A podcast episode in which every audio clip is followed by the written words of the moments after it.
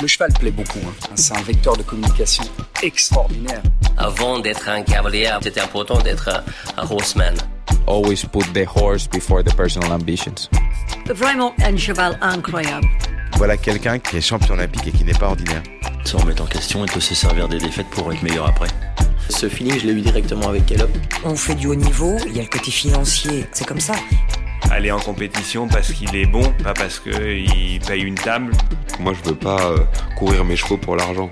If you can do it in a way that doesn't take too much out of your horses. Quand on voit l'évolution en, en 10 ans de temps, euh, qu'est-ce que ça va être dans 10 ans? Pouvoir motiver les jeunes à aller au bout de leurs rêves? Forme de très très bons compétiteurs. Je ne vais pas dire que ça forme des hommes de chevaux. Pour moi, les bons moments, ils sont à venir. Aujourd'hui, euh, réussir sa vie, c'est avoir la vie que l'on souhaite. Bonjour à tous et bienvenue à l'écoute de I'm Equestrian. Nous sommes en direct du CHI de Genève, dont nous sommes pour la deuxième année consécutive média partenaire. Genève, l'un de nos terrains de jeu favoris. L'ambiance y est singulière, intense, exaltante, le plateau de cavaliers exceptionnel et le programme très éclectique puisque cohabitent pendant 4 jours les disciplines du saut d'obstacle, les épreuves élevage, le cross indoor et bien sûr l'attelage. Nous enregistrerons chaque jour deux épisodes et les diffuserons dans la journée. Bien sûr, nous vous ferons vivre les coulisses et moments forts de notre semaine au CHI depuis nos réseaux sociaux. Vous le savez, nous, la voix, ça nous connaît, puisque ça fait maintenant 4 ans et demi qu'Ayam Nekestrian est né. Ce podcast dans lequel nous avons enregistré plus de 100 épisodes, 100 invités qui se sont livrés, qui se sont souvent réjouis, parfois émus, et qui ont su chacun à leur manière vous transmettre leurs émotions. Il nous en avait d'abord convaincus au tout début de ce podcast. Yannick Bichon, notre speaker favori, nous avait témoigné à quel point la voix permettait de transmettre les émotions avec son audience. Alors cette année, nous avions vraiment envie de vous proposer un épisode spécial sur ce sujet. Et pour ça, nous avons fait appel aux deux grandes voix du concours épique international de Genève, celles qui commenteront pas moins que les Jeux olympiques de Paris d'ici quelques mois.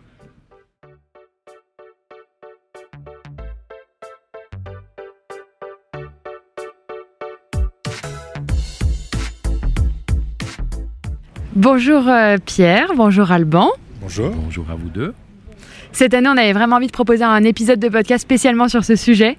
Et euh, pour ça, donc, on a fait appel aux deux grandes voix du CHI de Genève, Alban, et puis vous, euh, Pierre Pouillet. Alors, Alban Poudret, euh, je recontextualise pour nos éditeurs, vous êtes membre du comité directeur depuis plus de 30 ans.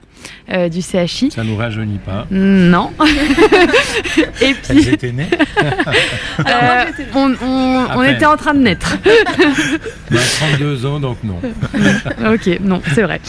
Et puis Pierre, vous êtes journaliste sportif sur RTS Sport et vous commentez l'équitation depuis plusieurs années maintenant, si 2015, je ne me trompe pas. oui.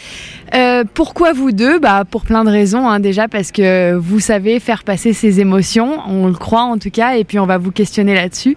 Et puis euh, parce que vos voix, on les entend euh, régulièrement, surtout ici au CHI, et que vous êtes, donc vous serez les voix suisses de Paris 2024 euh, pour commenter donc les sports équestres.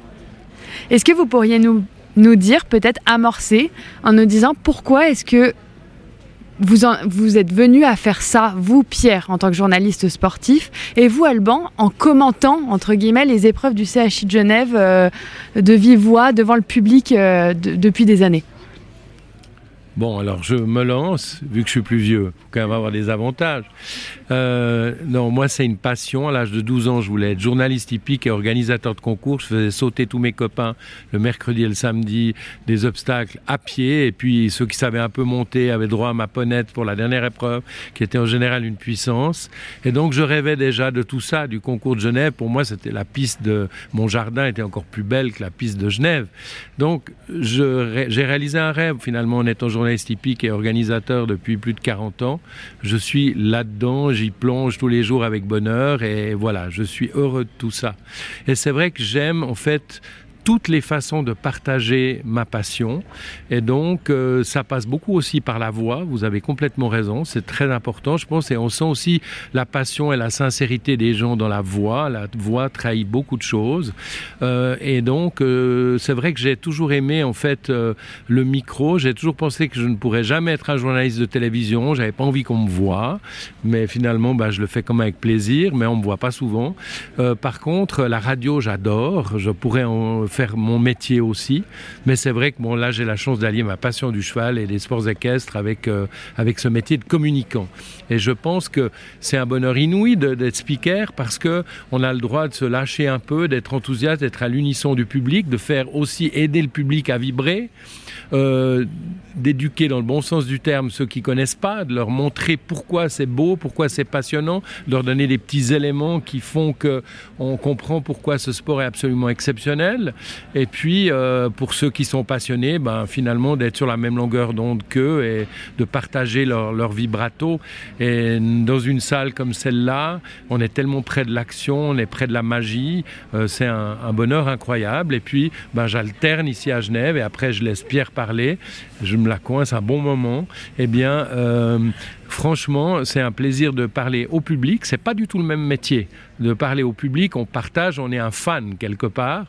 Euh, par contre, euh, c'est clair qu'à la télévision, on doit être quand même un tout petit peu plus calme, plus sérieux.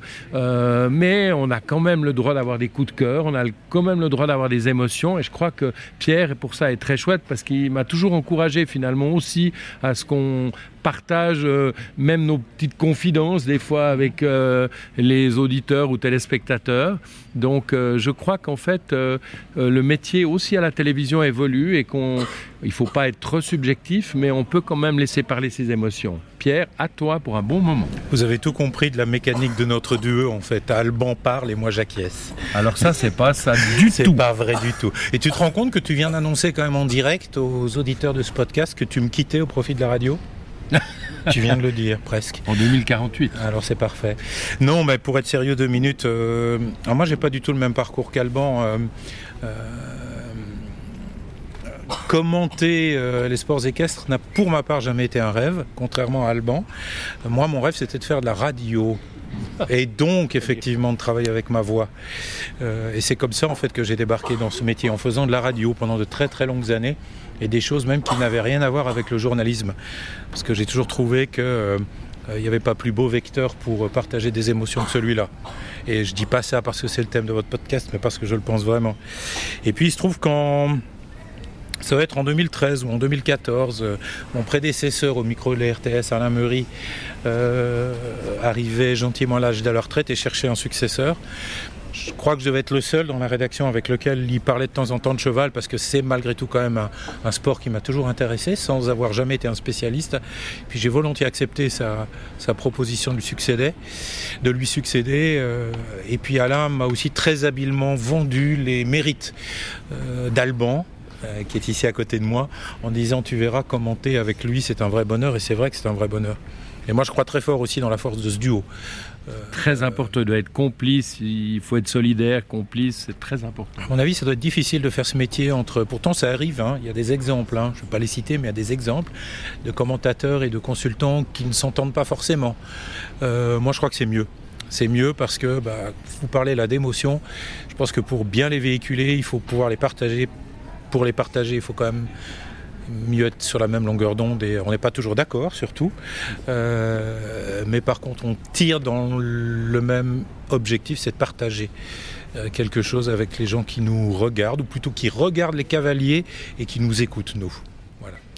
Et alors, est-ce que vous avez chacun un rôle dans ce duo? Est-ce qu'il euh, y en a un qui a une identité un peu plus euh, euh, directionnelle et l'autre, voilà, quelle est finalement votre, votre couleur individuelle On va dire que moi, je suis plutôt l'animateur, celui qui qui fait le lien entre les différents éléments de programme, qui dit bonjour, qui dit au revoir, j'ai toujours le premier mot, j'ai toujours le dernier mot. Euh, parce qu'aussi, euh, je suis moi officiellement employé par la RTS. Voilà, c'est mon employeur. Alban est le spécialiste. Alban est celui qui va apporter son œil d'expert, celui qui va décrypter Euh, il a un œil que j'ai pas, Alban. Voilà, quand un cavalier fait une faute, euh, il sera capable, Alban, de dire pourquoi. Euh, alors, au fil des années, j'ai appris certaines choses, mais je suis encore loin de son expertise à lui. Et puis, Alban est, mon... est aussi mon ordinateur. Alban est euh, ma mémoire vive, c'est-à-dire que vous lui posez une question sur un championnat d'Europe en 1982, il va y répondre, sans note. Donc voilà, c'est ça le rôle du consultant. Euh, moi, c'est un peu plus un rôle de, de, journaliste, entre guillemets, dans le sens où j'essaie d'avoir un tout petit peu plus de distance. Euh, Alban, lui, est plus le, le, spécialiste. Voilà. Je dirais que les rôles, au fil des années, les rôles ont un peu tendance, je trouve, à se mêler, à se mélanger. Oui, absolument. Mais Et moi, je veux euh, pas voilà. non plus trop jouer à l'expert. C'est vrai qu'au début, euh, c'était en 98 qu'on m'a demandé de le faire à la télévision suisse romande. Bernard Hémaud, le premier, euh, eh bien, euh, j'étais un peu gêné parce que je me disais, en fait, c'est toujours des anciens sportifs d'élite qui sont consultants. Mm -hmm. Je dois être vraiment une exception, même à la télévision Ouais. suisse. Et donc, ce, ça me gênait un peu.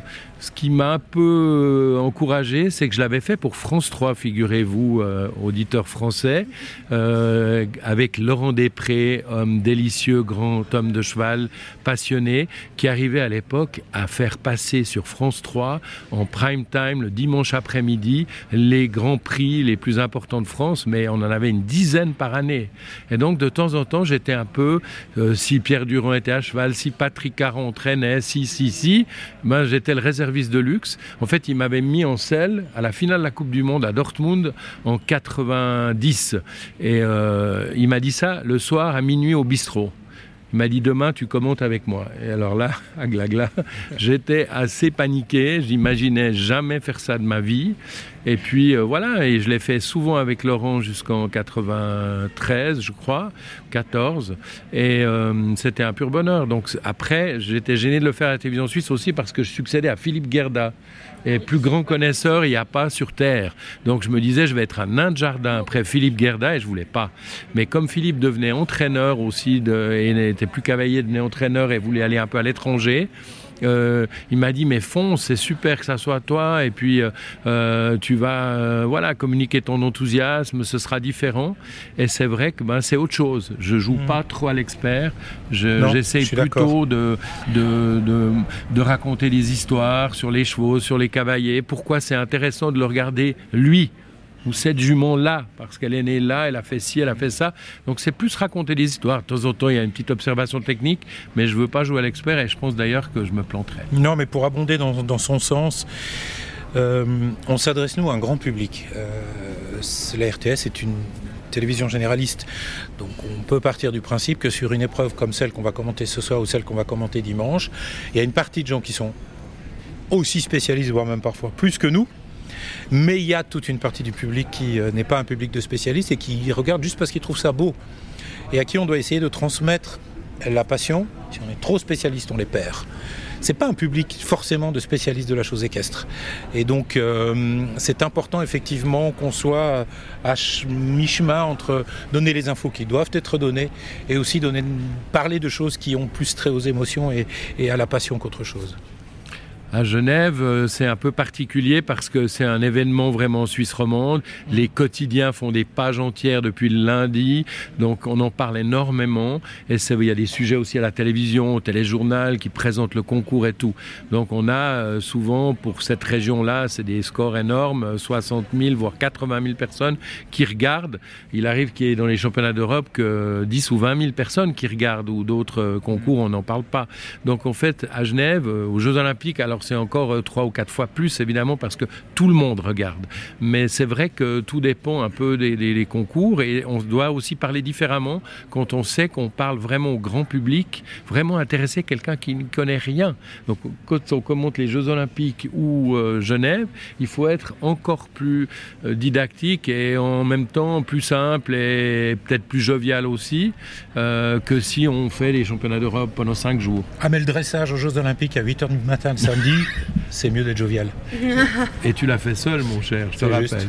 Alors, c'est, je vais rebondir là-dessus euh, parce que alors vous ne le savez sans doute pas, mais nous aussi on a un rôle de commentatrice. On commente sur Cheval TV des épreuves euh, régulièrement dans l'année, et donc euh, je me suis retrouvée cette année à commenter pour la première fois du dressage en Coupe du Monde à 8 h le matin. Ma question c'est comment est-ce qu'on fait passer les émotions? Comment est-ce que justement on arrive à être jovial dans ces moments-là? C'est pas facile. Nous on a aussi ce problème, on se le dit souvent avec Lorlaï.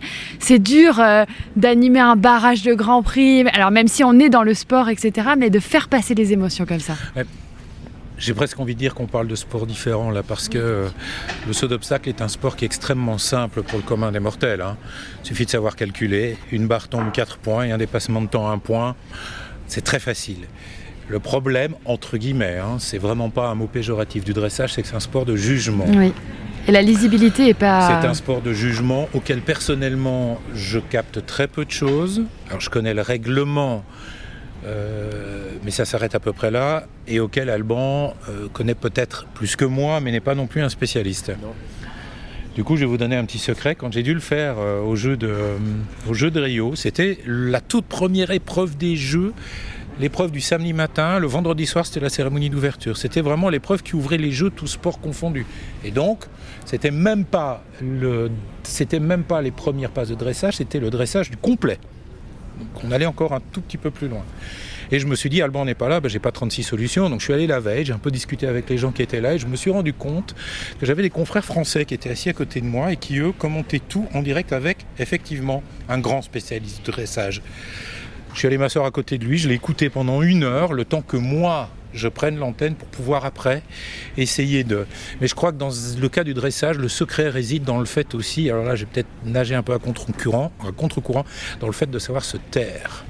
Parce que le dressage, c'est quelque chose qui se regarde, qui s'apprécie, qui s'admire. Surtout une reprise libre en musique. Et il ne faut surtout pas inonder la reprise de parole. Il faut être capable d'essayer de décrypter, d'essayer de parler au grand public des différentes allures, de euh, les fautes évidentes. Oui, on va les voir. Il faut être capable d'essayer, oui. Et puis de parler de la beauté, de, l'harmonie qui se dégage de ce genre de, ce genre reprise. Euh, mais c'est pas l'exercice franchement le plus facile euh, auquel, auquel je suis confronté. Le saut, oui, on peut s'enthousiasmer tout le temps. C'est, voilà, le dressage, il faut être plus subtil, on va dire, dans la manière dont on parle et dont on ne parle pas. Mais il y a quelques reprises qui vous illuminent et qui vous émeuvent. Moi, je me souviens, voilà, on peut même avoir une larme en dressage. Il est arrivé que pour, euh, je sais pas, Jessica von Bredow, pour Antonella Joannou ici à Genève, quand elle avait été deuxième juste derrière Isabelle Verte, avec Dandy, qui est un cheval qui a quand même pas des allures très impressionnantes. elle avait monté, mais de, façon euh. exceptionnelle. Ah ben oui, bien sûr. Donc c'est vrai qu'il y a des moments d'émotion où on a aussi l'alarme, euh, où on peut être vraiment touché par un moment de grâce. Mais c'est quand même euh, rare. Ah, personnellement, j'ai adoré Pauline Basquin cette année à Lyon. Voilà, j'y pensais aussi. Et puis, Pauline Basquin était euh, inouïe. Mais c'est des moments de grâce, et même pour elle, je pense, parce qu'il y a eu quelque chose qui a, fait qu'il y a eu un miracle. Parce qu'ensuite, à Stuttgart, elle était tout à fait commune, je dirais, et ça s'est pas du tout passé de la même façon. J'ai pas vu ses reprises, mais j'ai vu qu'elle était deux fois 13e, sauf erreur. Et, et, voilà, donc euh, ça a été un moment de grâce peut-être pour elle aussi, et du coup, le public l'a ressenti de façon incroyable à, à Lyon. Il y a quelque chose qui se dégage. Il y a quelque chose qui dégage qui est presque pas palpable. Je me souviens de moi, ma plus belle émotion liée à ce sport-là, c'est au championnat d'Europe de Rotterdam. Euh, on y était ensemble en 2019, euh, le samedi après-midi. Euh, c'est la seule fois de la semaine, toute compétition confondue, donc en ce compris le saut.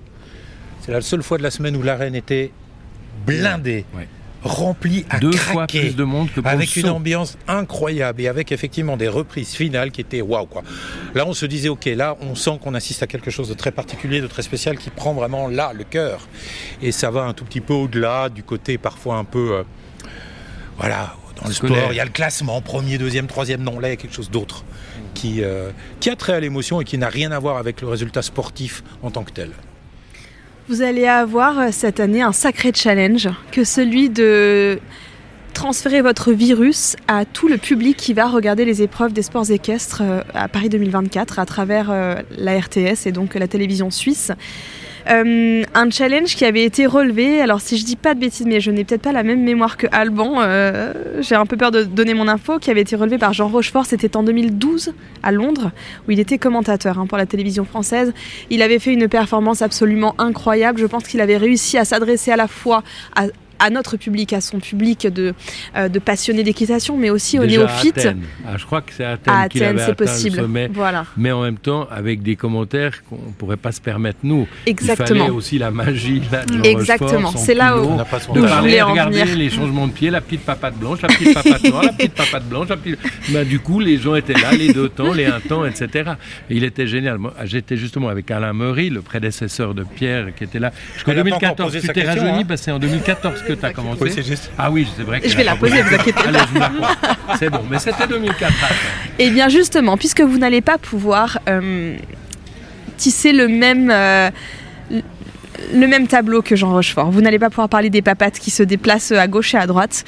Qu'est-ce Qu'est-ce que vous voulez faire? En tout cas, quelle est votre ambition euh, de départ à 7 mois du lancement des Jeux? Comment est-ce que vous envisagez que vous allez vous adresser à votre public justement pour faire passer toutes ces émotions qu'on a parfois du mal, qui sont intangibles, qui sont pas toujours palpables ou pas toujours descriptibles comme on le voudrait, à un public aussi large que des experts qui vont regarder et des néophytes et des personnes qui n'ont jamais assisté à une épreuve d'équitation, qui n'ont peut-être même jamais touché un cheval de leur vie? Je ne me la suis pas posée, moi, cette question. Euh, j'ai un peu de peine, sincèrement, à vous dire que j'aborde cette compétition-là différemment d'une autre. Mais d'un autre côté, euh, il est évident que euh, les Jeux Olympiques sont au-dessus de tout. tout sport confondu, toute épreuve confondue, les Jeux Olympiques, enfin, dans ma carrière de journaliste, c'est ce qu'il y a de plus grand. ce seront mes 1, 2, 3, 4, 5e. Je sais pas. Déjà, il y a le cadre. Il y a le cadre qui est assez exceptionnel. Donc, je pense que ça va déjà nous procurer une émotion assez particulière qui va faire que quand on va prendre l'antenne, il va y avoir des choses qui sont aujourd'hui qu'on ne peut pas anticiper parce que ça va être un peu lié à l'endroit où on va être. Je crois que c'est comparable avec ce que toi tu as vécu. Moi, j'y étais pas, mais ce que toi tu as vécu euh, euh, à Londres, euh, au château de Windsor. C'est juste? Non, à Londres, c'était à Greenwich. À Greenwich, pardon. Exactement. C'était à, Greenwich, mais c'était extrêmement beau. Ah, c'était inouï, un euh, décor féerique, euh, en même temps un palais ancien, puis derrière la ville moderne, c'était c'était euh, irréel. Et, on va retrouver ça à Paris, parce qu'on n'a eu ça ni à Rio ni à Tokyo. On a vécu de grands jeux, mais dans des endroits qui étaient, on va dire, relativement passe-partout. Voilà, il n'y a rien de particulier à dire sur les lieux. Ensuite, il va y avoir aussi euh, tout ce qui est lié à nos cavaliers. Alors je dis nos. À l'antenne, on nous demande d'éviter de dire nos. Il ne faut pas qu'on soit trop ouvertement chauve on s'enthousiasme évidemment forcément plus, et on l'a encore fait il y a quelques mois de ça à Milan quand Steve est devenu champion d'Europe, on s'enthousiasme forcément plus quand un cavalier suisse euh, monte sur un podium, et on se désole plus quand ça ne se passe pas bien, même si avec les Suisses ça se passe toujours bien en fait. Presque. Presque. Je pense une fois sur deux dans nos épreuves. Deux fois sur trois pratiquement. D'accord. Bref. Euh, euh, et donc bah, forcément ce qu'on va, ce qu'on va transmettre va aussi dépendre un peu d'eux. Va aussi dépendre un peu d'eux. Dans un contexte, alors pour le coup, que ni Alban ni moi n'apprécions énormément, c'est-à-dire ce nouveau règlement olympique qui est en cours depuis les Jeux de Tokyo et qui fait que ce sport a dans son format olympique quand même perdu un peu de son authenticité. Euh, voilà, mais ça reste les Jeux olympiques, hein, dans un endroit qui est absolument sublime, j'ai pas trop envie d'anticiper les émotions que ça me procurera, euh, d'autant plus que je commenterai sans doute assez vite après avoir. Je commente la cérémonie d'ouverture, t'imagines ça ah, J'ai appris ça il y, a, il y, a, deux jours. Bravo. Mais je suis pas appris là. ça va être incroyable. ça va être Puni bon. Et donc je pense en fait que pour répondre plus directement à votre question, ça, ça vous saisit quand vous y êtes. Voilà. Et j'ai pas envie de me dire je vais commenter différemment que d'habitude parce que je pense que notre duo marche aussi parce qu'il est naturel, parce qu'il est spontané. Si on anticipe trop les choses, on risque de perdre un peu ça.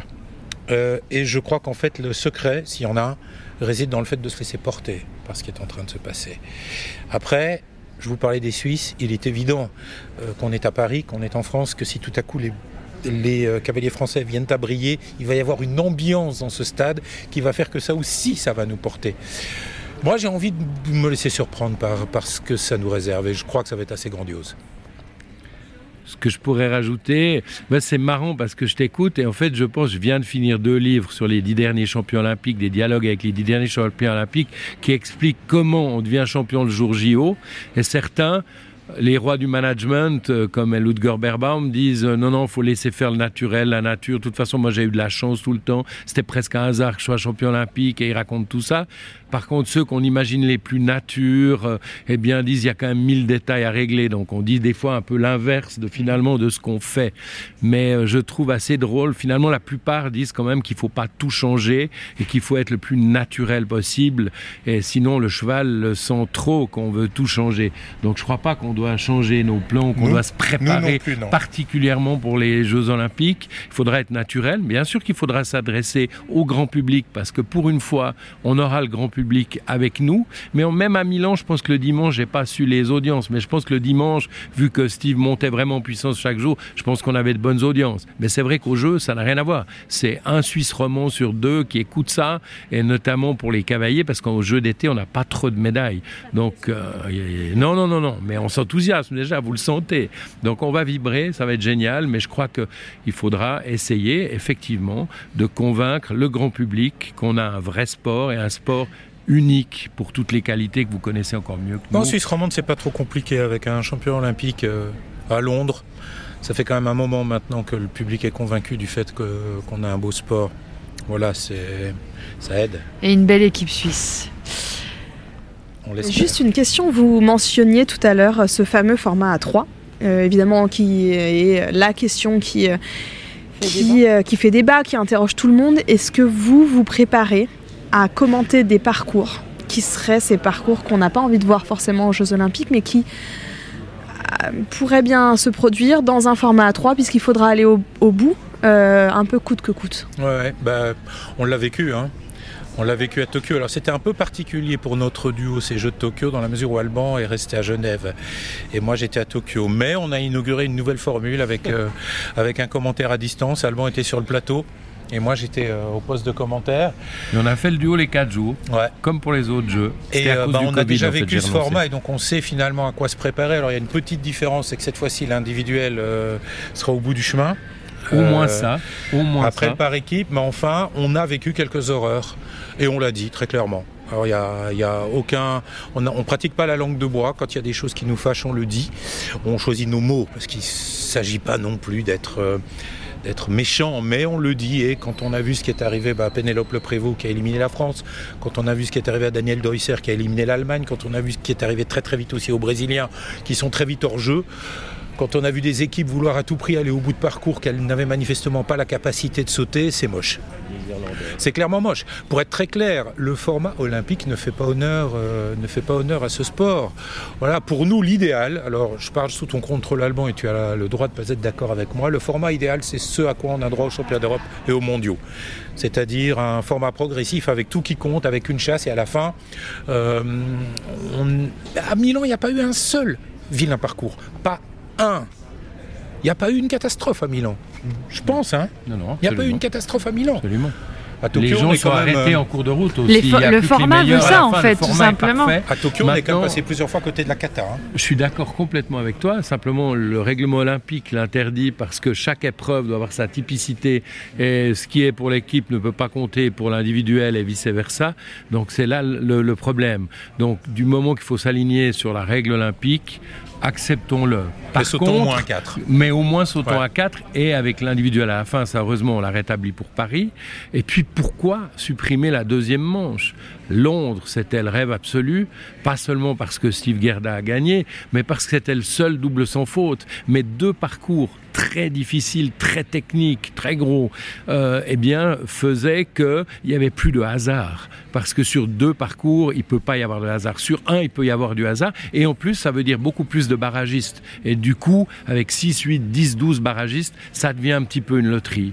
Donc, euh, c'est vraiment dommage. On a cassé ce qui allait à merveille. J'ai une toute dernière question pour vous.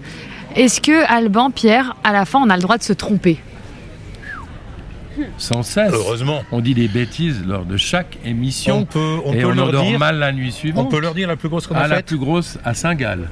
Celle-là, elle était belle, ouais. Récemment Ça Mais va c'est surtout moi qui l'ai faite. Non, non, non, bah Si, non, si. Alban, c'est tous les Si, deux. si. Euh, je veux dire, moi j'assume complètement. Alors, on, on rien peut savoir Oui, qu'on peut savoir. Vas-y. Euh, C'était lors d'un Grand Prix de Saint-Gall, je pourrais plus dire quand. 4-5 ans En 2019, 2019. qui gagne avec Bernard Cerise. Bon, bah, Alban, il sait. Ouais, exactement. Je vous ai dit, c'était ma mémoire vive.